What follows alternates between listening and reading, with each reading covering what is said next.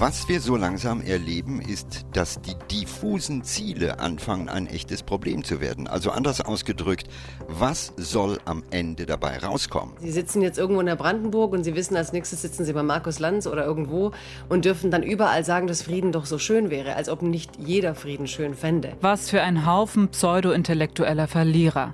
Ihr alle Warwigs, Fahrts, Kluges, Prechts, Yogeshwars, Cs und Co. sollt euch endlich mit euren defaitistischen Ratschlägen zum Teufel scheren. News Junkies. Verstehen, was uns bewegt. Ein Podcast von RBB24 Inforadio. Willkommen bei den News Junkies am Freitag, dem 1. Juli mit Franziska Hoppen und Hendrik Schröder. Hallo. Ein erzürnter ukrainischer Botschafter, genervte Kommentatoren und eine volle Seite in der Zeit. Es hat mal wieder einen offenen Brief gegeben. Und in diesem offenen Brief fordern Intellektuelle die Bundesregierung auf, endlich für Waffenstillstand in der Ukraine zu sorgen. Und zwar durch Verhandlungen mit Putin. Und man kann jetzt am Anfang schon sagen, das kam nicht besonders gut an. Die einen haben sich über den offenen Brief aufgeregt, Pseudo-Intellektuelle seien das, von nichts eine Ahnung haben, aber dafür eine Meinung. Die anderen regten sich über die Reaktionen auf. Man wird ja wohl noch seine Meinung sagen dürfen. Also man kann sagen, eine äh, toxische Debatte, die mit Waffenstillstand anfing und dann in Streit ausgeartet ist. Und deshalb wollen wir uns in dieser Folge der News Junkies diesen offenen Brief noch einmal genauer anschauen und auch fragen, warum diese Debatte über eigentlich doch gute Ideale, Frieden, Diplomatie so eskaliert ist. Franziska, naive Frage äh, von mir vorweg. Was sind eigentlich offene Briefe? Also äh, der letzte zum Thema erschien Ende April zum Thema Ukraine-Krieg äh, in der Emma, gerichtet an Bundeskanzler Olaf Scholz, von einigen derselben Unterzeichner. Also was, wie, definiert man so einen offenen Brief? Ja, es gibt gefühlt immer mehr davon. Das ist meistens ein Schreiben, das in der Presse einer weiten Öffentlichkeit zugänglich gemacht werden soll. Und dadurch wird der Adressat gedrängt, auch öffentlich Stellung zu beziehen, allerdings meistens erfolglos. Und der Journalist Hayu Schumacher schreibt dazu, wie ich finde, recht schön bissig. Offene Briefe liefern selten große Erkenntnisse, aber den Unterzeichnenden zuverlässige Reklame. Ja, also ich weiß jetzt immerhin, dass auch die Schriftstellerin Juli C. und der Moderator Ranga Yogeshwar zum Beispiel für den Waffenstillstand in der Ukraine sind. Die haben nämlich den neuesten offenen Brief auch unterzeichnet, äh, zusammen mit ja, so gut zwei Dutzend anderen ähm, aus dem Kulturbetrieb, Intellektuelle von äh, Universitäten, von Hochschulen.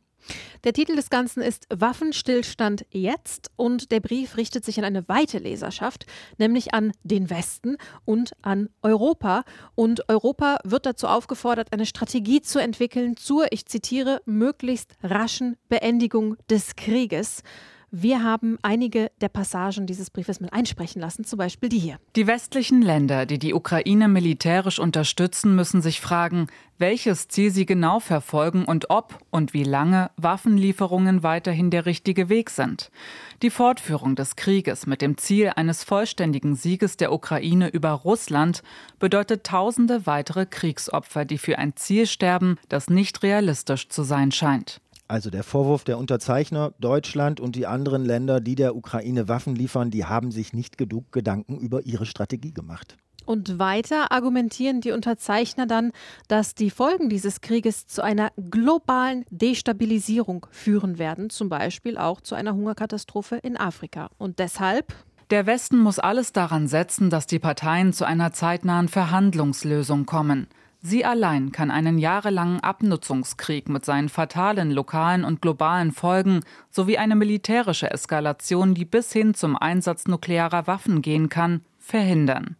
Also Verhandlungen mit Putin zurück zur Diplomatie. Friedensverhandlungen bei Waffenstillstand, das soll eine diplomatische Großoffensive werden. Jetzt hat es natürlich schon diverse Verhandlungen oder Verhandlungsversuche mit Putin äh, gegeben, die ja offensichtlich nicht erfolgreich waren. Also ist natürlich dann schon die legitime Frage an die Unterzeichner, was würden sie denn jetzt anders machen? Und da ist der Brief eben sehr vage gehalten. Deshalb hat das RBB24 Inforadio gestern Unterzeichner Ranga Yogeshwar genau das im Interview gefragt und er sagt, wir müssen härter verhandeln. Mit Formaten, bei denen nicht nur Russland und die Ukraine am Tisch sitzen, sondern auch noch die anderen Player. Wir haben diesen Appell formuliert, weil man einfach merkt, dass zwar gesagt wird, da wird ein bisschen gesprochen, aber echte Verhandlungen, und zwar wirklich gewollte, von der internationalen Gemeinschaft gewollte, die sehen anders aus. Also summa summarum eine dicke Reihe an Vorwürfen an Europa und den Westen. Wir schauen jetzt mal drauf, wie die Reaktionen auf diesen Brief waren. Und nach allem, was ich gelesen und gesehen und gehört habe, waren die fast ausschließlich negativ. Also es gibt kaum Leute aus Politik, Gesellschaft und der Kultur, die sagen, jo, das war jetzt überfällig. Im Gegenteil, viele Kommentatoren meinen, ihr sitzt doch da im Elfenbeinturm und habt den Schuss nicht gehört. Und ganz interessant fand ich dabei ein Interview mit der Schriftstellerin Jagoda Marinic im Deutschlandfunk Kultur, die unter anderem Folgendes sagte. Man äh, träumt von einem Wladimir Putin, den es aus meiner Sicht nicht gibt und denkt, man kann mit dem einen Waffenstillstand herbeiführen und äh, ja, hat halt Forderungen, die mit dem, was die Menschen, die gerade leben, kämpfen, äh, sagen, sehr wenig zu tun hat. Es ist für mich immer so an der Grenze des Zynischen, was ich noch aushalte. Ne? Sie sitzen jetzt irgendwo in der Brandenburg und Sie wissen, als nächstes sitzen Sie bei Markus Lanz oder irgendwo und dürfen dann überall sagen, dass Frieden doch so schön wäre, als ob nicht jeder Frieden schön fände. Aber ganz ehrlich, da rege ich mich schon wieder auf. Also was ist das für eine Argumentation? Weil gerade Krieg ist, darf man nicht mehr offen und offensiv für den Frieden sein und weil man selbst nicht im Luftschutzbunker sitzt, darf man sich also nicht äh, proaktiv für Verhandlungslösungen aussprechen. Da bin ich ehrlich gesagt also regelrecht irritiert davon, dass die Reaktionen auf diesen offenen Brief ähm, so heftig sind und auch so kritisch sind. Also ich habe einen Kommentar gelesen heute Morgen in der FAZ. Darin äh, schreibt der Autor unter der Überschrift Frieden schaffen ohne Ahnung, dass den Unterzeichnern nach seiner Meinung völlig egal sei, was die Ukrainer eigentlich wollten. Und dass die Unterzeichner und Unterzeichnerinnen auch nicht anerkennen würden, dass Putin einen Vernichtungskrieg völkermörderischen Ausmaßes führen würde. Ja, und das aber wirklich in einem so scharfen Ton gehalten, dass ich mich frage, Warum prügelt man verbal so auf Menschen ein, auf diese Intellektuellen, die da diesen Brief verfasst haben, die doch eigentlich nur aussprechen, was wir uns alle wünschen würden? Wie du sagst, Frieden wünschen sich in der Tat alle. Das ist, glaube ich, selbstverständlich. Aber wenn man sich in einer so dramatischen Zeit mit großen Vorwürfen und doch recht schwammigen Forderungen an die Öffentlichkeit wendet, muss man auch damit leben, Gegenwind zu bekommen. Und diese Kritik, ihr sendet aus dem Elfenbeinturm und ihr hört nicht drauf, was die Ukrainer wollen, die ist ja berechtigt. Die Ukraine wird überfallen, die Ukraine will kämpfen, sich verteidigen und dann kommen Menschen daher, die das aus ihrem gemütlichen Wohnzimmer verfolgen und sagen, nein, wenn ihr das macht, dann wird es nur schlimmer. Ja, aber warum darf man das nicht? Warum, warum, ist das, warum ist das nicht legitim? Und warum fandest du den Brief schwammig? Ja, also wer ist der Westen? Wer ist Europa? Wie sieht diese diplomatische Großoffensive wirklich aus? Das steht da nicht drin. Das sind aber sicherlich Fragen, die andere richtige Experten wahrscheinlich schon längst diskutiert haben. Und ein Stück weit zieht es deren Bemühungen dann ins Lächerliche, indem es suggeriert, Philosophen wüssten mehr, aber sind es auch keinem schuldig zu erklären, was sie genau wissen. Hm. Also bin ich anderer Meinung. Lass uns mal noch äh, ein Zitat daraus hören aus dem offenen Brief, weil ich finde, die drücken das eigentlich sehr gut aus. Der Westen muss sich nach Kräften bemühen, auf die Regierungen Russlands und der Ukraine einzuwirken, die Kampfhandlungen auszusetzen.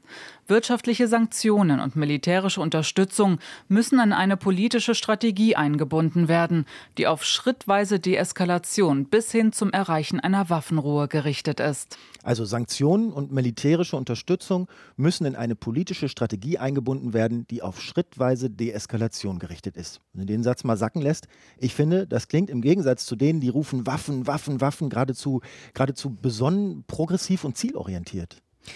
Natürlich ist auch niemand gegen eine Verhandlungslösung. Aber wenn man davon ausgeht, dass Putin wirklich kein Interesse an einer Verhandlungslösung hat, wenn man davon ausgeht, dass man ihm auch nicht trauen kann, weil er ja auch am Anfang des Krieges, als er die Truppen zusammengezogen hat, immer gesagt hat, nein, ich habe nicht vor, einen Krieg zu beginnen, dann kann man auch schlecht den Ukrainern sagen, während da Offensive um Offensive läuft, ihr müsst aber verhandeln. Jagoda Marinic hat sich da im Interview mit Deutschlandfunk Kultur so ausgedrückt. Niemand will diesen Krieg, aber hätten wir vielleicht von Anfang an die Ukraine besser ausgestattet, statt zu zögern, hätten sie diesen Anfangsvorteil, den Überraschungseffekt, mit dem Putin nicht gerechnet hatte, anders ausnutzen können. Vielleicht wäre der Krieg jetzt schon an einer anderen Stelle. Und ich glaube, mit diesem Zögern erreichen wir halt eine Schwächung der Ukrainerinnen und Ukrainer, die ja wirklich immens kämpfen. Und ich halte niemanden, auch nicht ausgewiesene Militärstrategen im Moment für in der Lage, mehr als Wahrscheinlichkeiten und Vermutungen hochzurechnen, wie das laufen wird. Es gibt viele Länder, in denen allein durch die Motivation der Bevölkerung, die Ukrainer haben eine andere Motivation, mit einer entsprechenden Ausstattung äh, ja, Kriegsziele erreicht werden können, die man so vielleicht nicht hat kommen sehen. Und mhm. ich möchte das den Ukrainern im Moment nicht absprechen.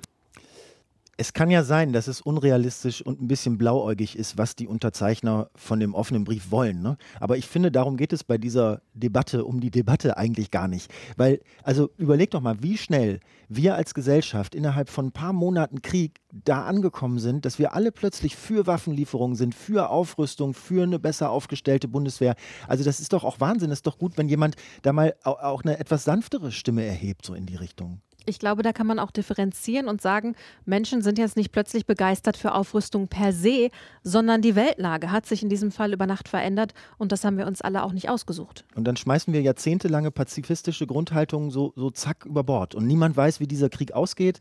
Niemand weiß genau, ob wir nicht vielleicht irgendwann in zehn Jahren rückblickend sagen werden, oh, hätten wir vielleicht besser einen anderen Weg gewählt. So, also, also dieses, dieses Setzen aufs Militär, das hat sich schon so weit zugespitzt, dass sich die Unterzeichner dieses offenen Briefs äh, von einem Vertreter der Ukraine im Internet auf Twitter wüst, also regelrecht beschimpfen lassen müssen. Nämlich von wem wohl? Vom ukrainischen Botschafter Melnik, der äh, Folgendes getwittert hat, was mich persönlich ehrlich gesagt richtig auf die Palme bringt. Nicht schon wieder. Was für ein Haufen pseudo-intellektueller Verlierer. Ihr alle Warwigs, Fahrs, Kluges, Prechts, Yogeshwars, Cs und Co. sollt euch endlich mit euren defetistischen Ratschlägen zum Teufel scheren. Tschüss. Also eigentlich müsste dem doch der Rücktritt nahegelegt werden, oder? Ich finde das eine absolute Unverschämtheit. Wenn man sich anschaut, zu den Unterzeichnerinnen und Unterzeichnern gehören Politikwissenschaftler, ein ehemaliger Militärberater von Merkel, ein ehemaliger Kulturstaatsminister. Und die schreiben einen Brief, in dem einfach nur steht, hey, wir sollten lieber verhandeln, wir brauchen eine Waffenruhe, wir müssen irgendwie versuchen zu deeskalieren und werden dann vom Botschafter der Ukraine als pseudo-intellektuelle Verlierer beschimpft, die sich zum Teufel scheren sollen. Also was ist das für eine Vorstellung einer pluralistischen pluralistischen Gesellschaft, in der die Meinungsbildung eben durch eine öffentliche Debatte verschiedener Haltungen stattfindet. Hm. Die Reaktion von Melnik fanden ja viele nicht gut. Die war nicht besonders diplomatisch.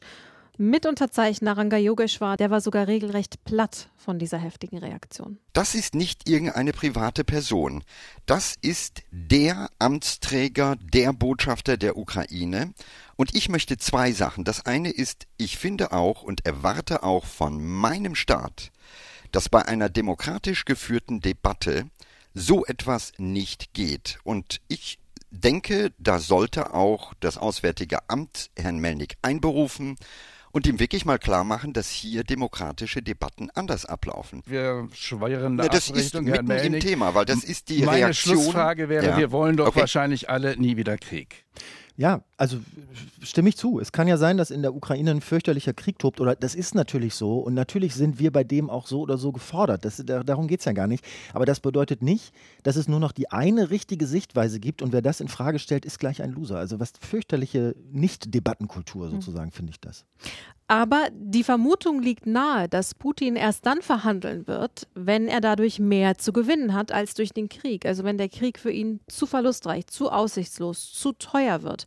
Das sagt auch der Politikwissenschaftler und Militärexperte Carlo Massala von der Bundeswehr-Universität in München auf Twitter, dass nämlich die Verfasser hier viel zu kurz denken. Und ich lese die Tweets von Massala mal vor. Mhm.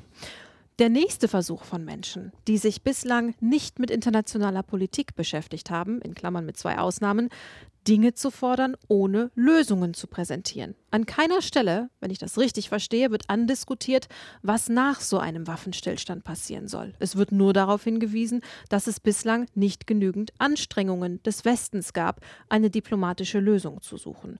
Dazu muss der Westen aber den beiden Konfliktparteien Anreize geben. Welche Anreize kann es Russland geben? Keine Aussage. Welche Anreize kann es der Ukraine geben? Keine Aussage.